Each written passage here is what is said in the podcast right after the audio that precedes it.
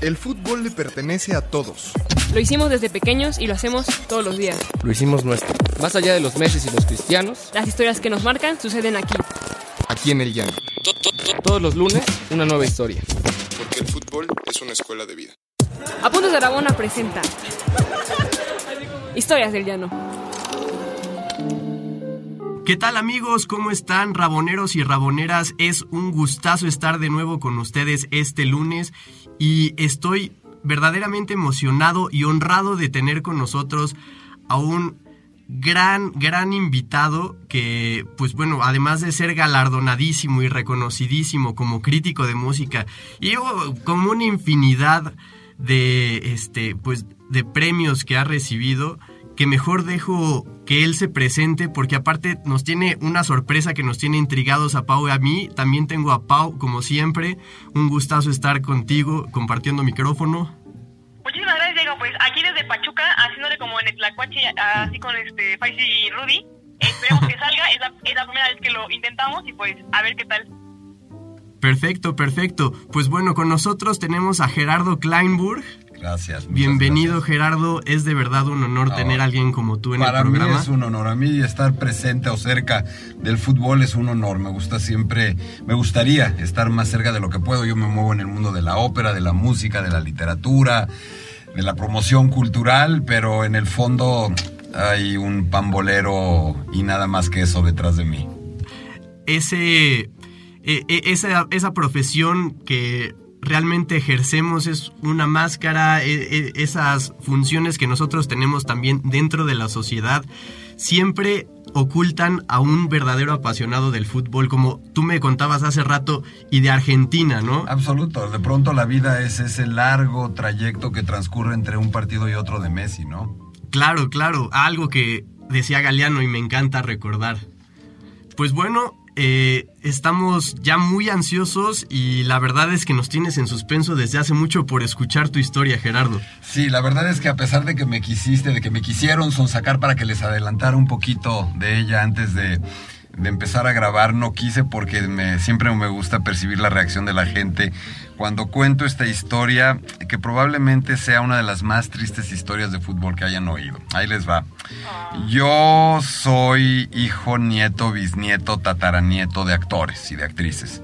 Mi abuela fue María Teresa Montoya, la mujer que inauguró el Palacio de Bellas Artes, que fue velada en el Palacio de Bellas Artes, la más grande actriz de teatro que ha tenido este país, que por cierto hizo un monólogo en algún momento eh, y hablaba de fútbol y el Tubo Gómez la asesoró. Imagínate, imagínense. El tubo, ¿no? No El manches, Tubo Gómez Diego, himself. Con pura sangre azul, ¿eh? A ver, además es mucho antes de que ustedes pudieran tener ni siquiera, no que uso de memoria, de, de que pudieras, de que ustedes pudieran ser un proyecto siquiera. Pero bueno, esa no es la historia. La historia es que yo vengo de una familia de actores, de actrices, y me gusta el fútbol desde que tengo uso de razón. Mi madre, que en paz descanse, María Teresa Mondragón, estaba haciendo una obra de teatro con una muy famosa actriz española que vivió todo el resto de, de una parte grande de su vida en México, Amparo Ribelles en el Teatro Insurgentes. Y yo esto sucedió, debe haber sido 1971 a 72. Yo tenía de 6 a 7 años. Y mi mamá no tenía con quién dejarme en la casa, vivíamos solos, mi mamá y yo. Y eh, me llevaba al teatro en la noche, mientras hacía la función en el Teatro Insurgentes con Amparo Ribelles. Y yo iba con mi mamá y con mi pelota. Y jugaba en los camerinos. Y de pronto, el yerno de Amparo Ribelles, el esposo de su hija, se me acercó y me dijo, ¿te gusta mucho el fútbol, verdad? Dije, bueno, imagínate, yo estaba ahí metiendo el que, jugando el que mete su gol para yo solo. Y, eh, y le dije, sí, me fascina. Y me dijo, es que a mí no. Y la verdad, no, me- no me dijo, no me gusta nada. Y mi papá, pues, es un altísimo directivo de la Federación Mexicana de Fútbol. Y bueno, tú sabes que acaba de pasar el Mundial de Fútbol de México 70, por supuesto, le dije. Y la verdad es que tenemos algo muy valioso en la casa y mm, a mí no me interesa, yo creo que te lo voy a regalar. Dije, ¿qué? Tenemos un balón firmado por la selección entera de Brasil que ganó la Copa de 1970. ¿Qué? No manches.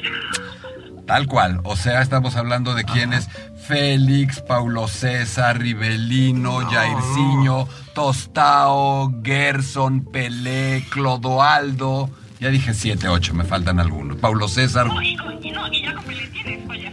Sí, sí. Entonces, bueno, yo quedé atónito ante esa oferta de regalo. Por supuesto que accedí. Me dijo, nos vemos. eh, era había teatro hasta el domingo. Los lunes se descansaba.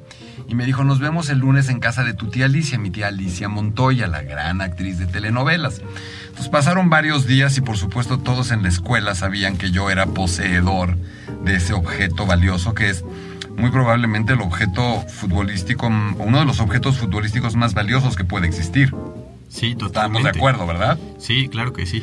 Entonces llegó ese lunes en el que yo estaba tremendamente emocionado, esperando en casa de mi tía Alicia la llegada de Enrique, me parece que se llamaba, el yerno de Amparo Ribelles. Me recuerdo con la barbilla recargada en la ventana, en la calle de Puerto México 62, entre Bajío y Viaducto en la colonia Roma Sur. Doy todos estos datos para que se, para, para que me crean, porque No, no, porque claro, de to- todos modos enriquece el relato y vaya, yo estoy con el Jesús en la boca de saber qué pasó. Se te va a caer de la boca el Jesús cuando escuchas, escuches, cuando escuchen. Entonces yo estoy con la barbita y ese niño de siete años, un güerito cabezón, esperando la llegada de el balón firmado por la selección ganadora de la Copa Jules Rimet. Eh, llega el coche y Enrique se baja del coche sin balón. Eh, ese niño que era yo queda muy desconcertado ante lo que está sucediendo. Sí, claro. Entra con cara larga. Eh, y yo, pues imagínense a ese niño de 7 años que está esperando la joya de joyas. Y le digo, ¿y el balón? Me dice, te tengo una mala noticia. Ajá. Le dije, ¿qué pasó? Me dice, ese balón lleva un año guardado en el closet. Y bueno, pues le pedí a la señora que nos ayude en la casa, que lo sacara, porque era un regalo muy importante que tenía que hacer. La señora sacó el balón del closet y sabiendo que era un regalo muy importante, lo vio manchado y lo lavó. No, no, no, no, no, no lo puedo creer. Fin de la No, historia. no, no. Eh, no pelón. eh, Es un balón, entonces, o sea, Entonces yo me quedé helado eh, y como si de un cadáver se tratara, dije, quiero verlo. sí. Quiero claro, verlo. claro. Le dije, ¿no lo traes? O sea, porque entonces dudé. Sí. Y me dijo, sí, sí lo traigo, pero me parecía muy penoso bajarlo en ese estado. Y le dije, quiero verlo. Se regresó al coche, abrió la cajuela y bajó un balón de gajos de cuero blancos y negros. Eh, las firmas estaban sobre los gajos blancos. Y justamente los gajos blancos estaban, como se diga, descarapelados, tallados, hasta que la capa de pintura que los recubría se había prácticamente ido. La única firma que podía muy a lo lejos imaginarse, porque había sido hecha con un marcador más, más grueso, era la de Pelé. Ajá. Guardé el balón varios años y ya luego no supe qué pasó. Realmente perdí total, total interés. Estaba tan, tan, eh, de- tan tallada la, la- la- la- la pinturita que el balón se seguía despintando, se le seguían cayendo esos pedazos de pintura blanca. Eh, y hay dos cosas que me gustaría comentar para rematar esta historia. La primera es que ese día, ese niño conoció la sensación de pérdida irreparable. O sea, ese día yo entendí que hay cosas que no se pueden recuperar, que hay cosas que se Sí. pueden perder para siempre. Fue la primera vez que lo entendí. Entonces, esa es la historia de verdad. La segunda historia o la segunda parte con lo que terminaría es, desde ese día hasta la fecha, no dejo de fantasear con ese balón firmado y con la manera en la que yo habría o tendría exhibido ese balón en mi casa.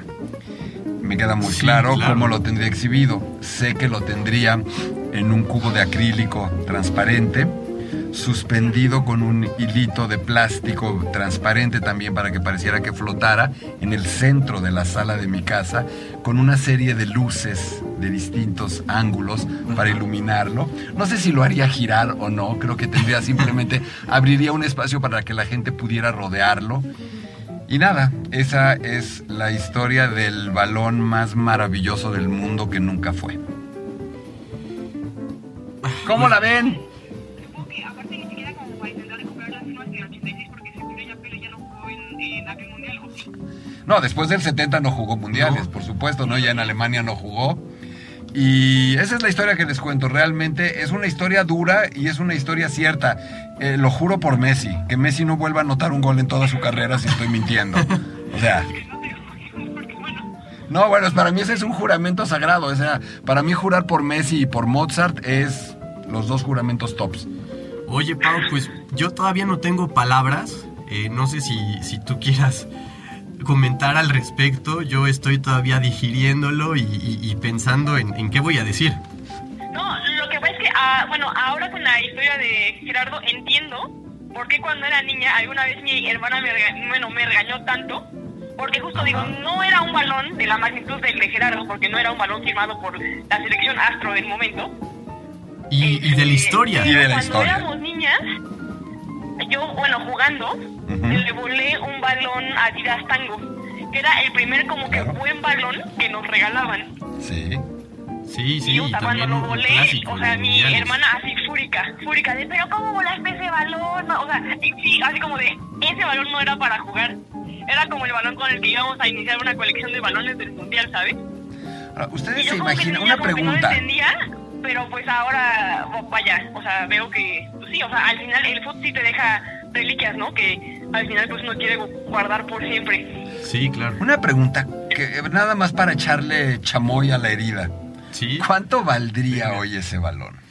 No, no. O sea, si lo subastaras en eBay o si llegara con todo respeto, sin broma, si, es- es- lo digo de broma, un chinito, un coreano, un japonés, pambolero o un catarí, pam- un catarí. Imagínate un catarí en unos años que llegara a decirle, "Le- te vendo este balón, ¿cuánto lo vendes? Es en serio. Pues ¿Habrá muchos así? yo creo que sería la Mona Lisa del fútbol. Sí. Estoy de acuerdo. Yo creo que tendría un valor astronómico. O sea, Sí. creo que podría valer varios millones de pesos. Sí. No, claro, no, yo, yo, yo ya con eso me quedo como futbolista pro- profesional mujer y ya no trabajo en otra cosa, literal. O sea, es como de... Yo no lo vendería por nada en el mundo. No, yo tampoco, yo tampoco, pero ¿qué te digo? La verdad es que cuento mucho la historia, la voy a escribir. Nadie que nadie puede escribirla, ya está ya está registrada. Eh, porque es, es una historia dura, es, es una historia dura. Sí. Y la verdad, eh, cuando dijiste, Pau, ahora entiendo, yo pensé que ibas a decir, ahora entiendo este cuate, que esté tan, que, que sea un tipo tan, tan extraño, tan, tan. Ahora entiendo que me guste la ópera, seguramente. O sea que te- quieres una tragedia más tremenda que esa. No hay una ópera que se haya podido escribir que alcance esos niveles de tristeza y de tragedia, ¿no? Eh, bueno, yo, yo tengo una pregunta. Creo que es lo primero que, que- que me está saliendo después de digerir tu historia, Gerardo. Y es... mm, ¿Por qué no... Entiendo la decepción, perfectamente, pero ¿por qué no conservar un balón que de todos modos tú sabes que tocaron esas estrellas? No. Que vivieron escenarios y, y- y escenas del fútbol irrepetibles y, e imborrables dentro de la historia del fútbol. Estaba decepcionado, estaba triste, estaba enojado y el balón me interesaba, no me interesaba ya nada. Por supuesto, imagínate, esta parte no la cuento. O sea, imagínense cuando yo al día siguiente llegué a la escuela. Sin Después el de- balón. o sí, sea que, a ver, tú hubieras- ustedes hubieran sí. llegado con el balón así, por Dios, hubiera sido el hazme reír. O sea, realmente estaba muy afectado de, de regresar a la escuela porque todo el mundo sabía que ese balón ya estaba ahí. Todo el mundo quería ver el, malo- el balón, todo el mundo, los maestros, todos. Y yo no tenía eso, entonces estaba muy enojado. Eh, y de verdad cada día le di menos importancia hasta que en alguna mudanza, eh, hubo varias mudanzas de ciudad, de casa, solo siempre con mi mamá.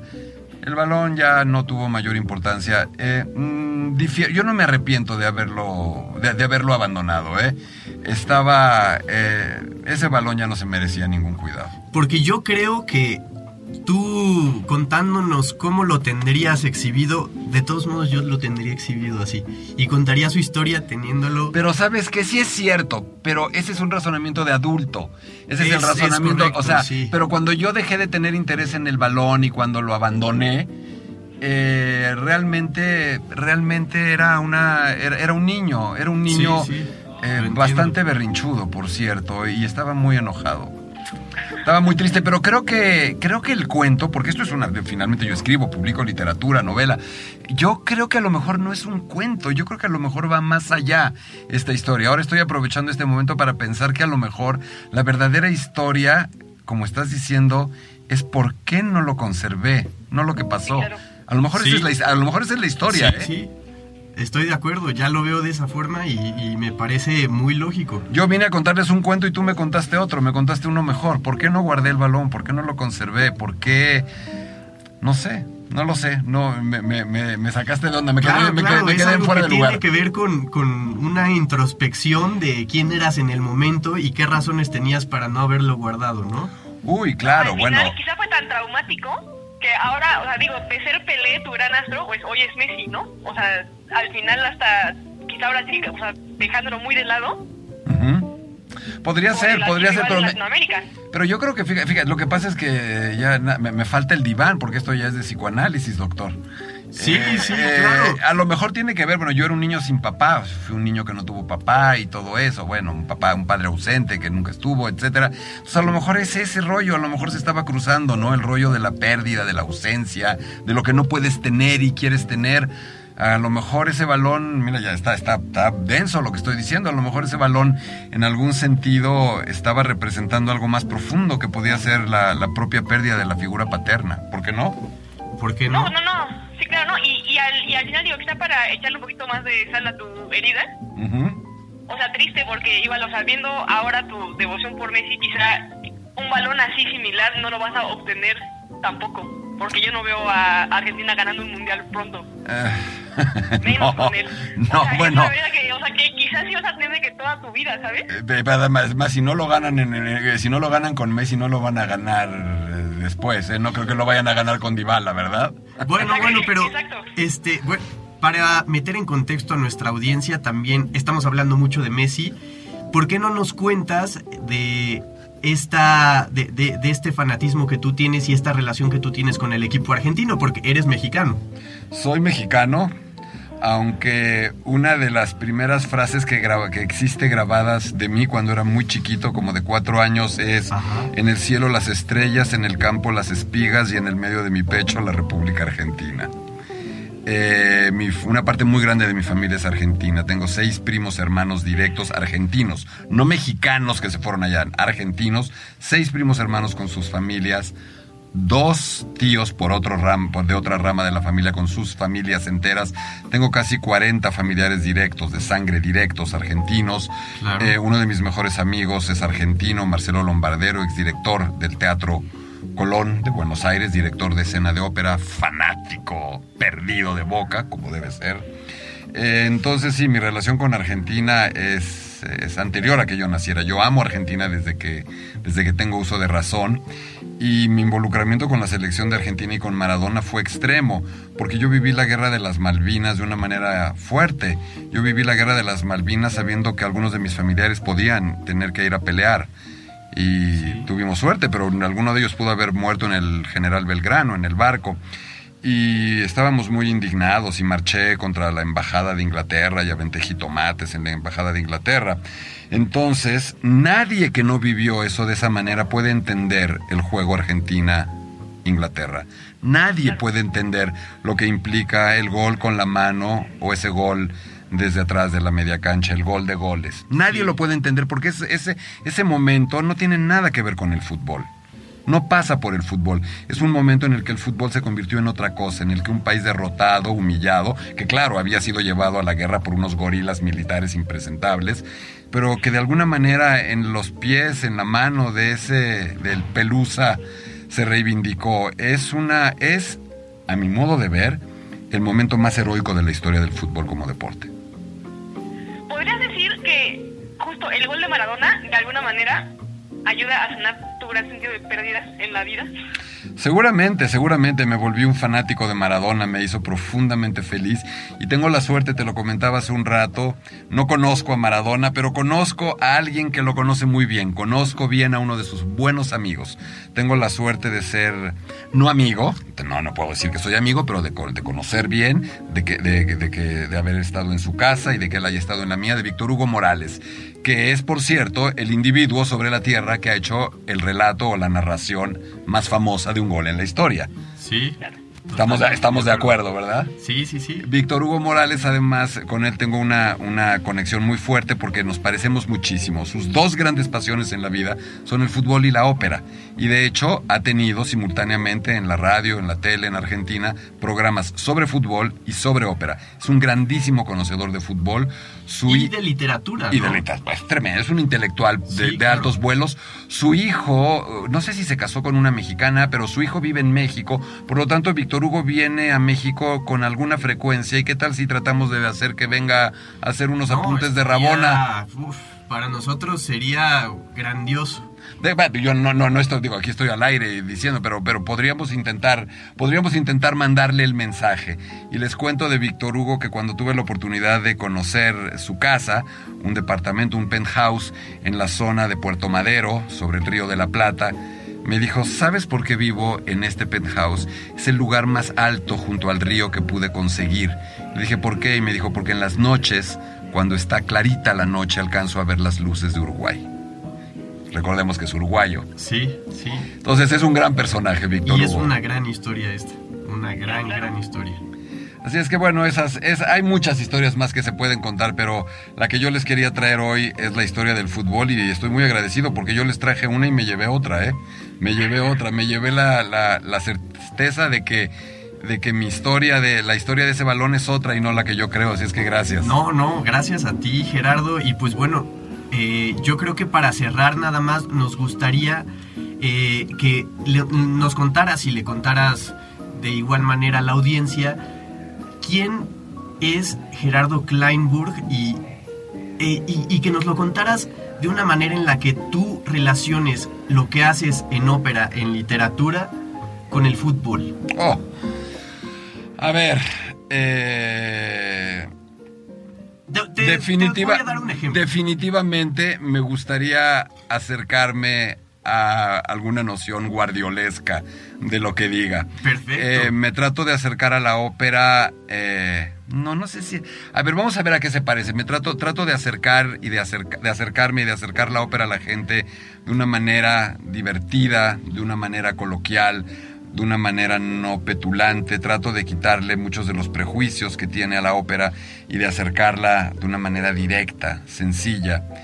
En ese sentido, yo no sé si estemos cerca de Guardiola, yo no sé si el, si el tiquitaca, yo no sé si lo que Guardiola logró construir fuera algo tan sencillo. Parecía sencillo, se veía muy simple, pero no estoy seguro de que lo fuera. Eh, en ese sentido, mm, ha- habría que buscarle, de- no sé, me trato de, acercar a la ópera al primer toque, nada más, sin, o sea, sin, sin conservar el balón mucho, haciéndolo circular lo más posible. Eh, a lo mejor está más cerca del yogo bonito que, de, que del, que del tiquitaca. En eh, cuanto a la literatura, mi aproximación a la literatura es eh, en ese sentido muy individualista. Eh, ¿Qué quiero decir? Que me gusta hablar de mí cuando escribo. Ahí a lo mejor es más cristiano ronaldesca. Podría ser. Eh, me gusta para bien y para mal y con los riesgos que implica ponerme en el centro de lo que escribo y enseñarme lo, me- lo más clara y desnudamente que puedo, lo cual no es a veces tan habitual. Eh, eso, me, me dedico a eso, a, a- a la música, a la ópera, a la literatura, a la cultura, que es algo que ahora no es tan, tan fácil. ¿Sabes entonces a quién me podría, con quién me podría relacionar? Con Valdano, ¿no? Sí, sí. Me podría relacionar con Valdano un- un, o, o- o con Menotti, gente que, argentinos curiosamente, que entienden el fútbol como una manifestación cultural. Eh, y a lo mejor yo entiendo la vida como una manifestación futbolística. No, eso está No, pues con eso increíble. nos vamos, ¿no? Yo creo ¿Cómo que sí. vida No, ¿Como una manifestación futbolística? no, no sé si tengas alguna otra pregunta, Pau. Quizá una última. Si Venga. tuvieras que ponerle un título de ópera, eh, o sea, yo sé que dijiste que era inno- innombrable, pero si hubiera algo que pudiera describir de manera más cercana lo que te pasó en tu historia, ¿cuál sería? con un título o con una historia operística. Uy, eh, a ver, Está, está, un poco elaborada, pero a lo mejor te diría que lo, lo, primero que me viene a la mente es asociarla con una ópera de un compositor que vive en el siglo XX, un chavo que es un genio, prodigio, que se llamó Erich Korngold, perseguido por los nazis, judío, que tiene que huir a Estados Unidos y escribió una ópera a los 16, 17 años, que es una locura, y se llama La ciudad de los muertos. Eh, para decirlo, la, la, anécdota muy fácilmente es como el equivalente de la película Ghost de Demi Moore, Ajá. pero en ópera, escrita muchos años antes. Y siento que ese balón es eso, es una especie de ser muerto en el que no puedo dejar de pensar, que me obsesiona y que me sigue acechando como hoy y sí. como ahora en este programa. Entonces, solo por hoy asocio la historia de mi balón con la ciudad de los muertos, Die Tote Stadt de Erich Korngold. Bueno, no, gracias a ustedes. No, pues ahora sí, yo creo que con eso nos vamos. Eh, muchísimas gracias, Gerardo. De verdad, es para nosotros un, un honor indescriptible tenerte en el programa. Y gracias ha sido a ustedes. de verdad un gran, programa, un gran programa con una historia muy triste que, que nos deja mucho que pensar y espero que igualmente lo haga la audiencia. Gracias de verdad, gracias a los dos. Soy fan de ustedes, fan en Twitter, fan en Facebook, me encanta lo que hacen. Y nada, eh, espero poder darles las gracias viendo si podemos atraer hacia este programa una figura del tamaño de Víctor Hugo. Ojalá si, si se pudiera dar, uf, sería el mejor cierre de temporada que jamás pudimos haber soñado. Lo único que prometo es intentarlo. Eso sí, me comprometo a intentarlo. Perfecto, con eso para nosotros es suficiente. Y pues bueno, también muchas gracias a todos por escucharnos. No olviden seguirnos en nuestras redes sociales, pueden escucharnos en Spotify, en iTunes. Eh, ya lo saben, si tienen alguna historia pueden venir a contárnosla, nos escriben y son más que invitados al programa. De nuevo, muchísimas gracias Gerardo. Gracias a los dos, gracias. Y pues bueno, hasta la próxima amigos. Hasta luego. ¿Quieres más historias? Síguenos en todas nuestras redes sociales como Apuntes de Rabona para ver el mundo desde el fútbol.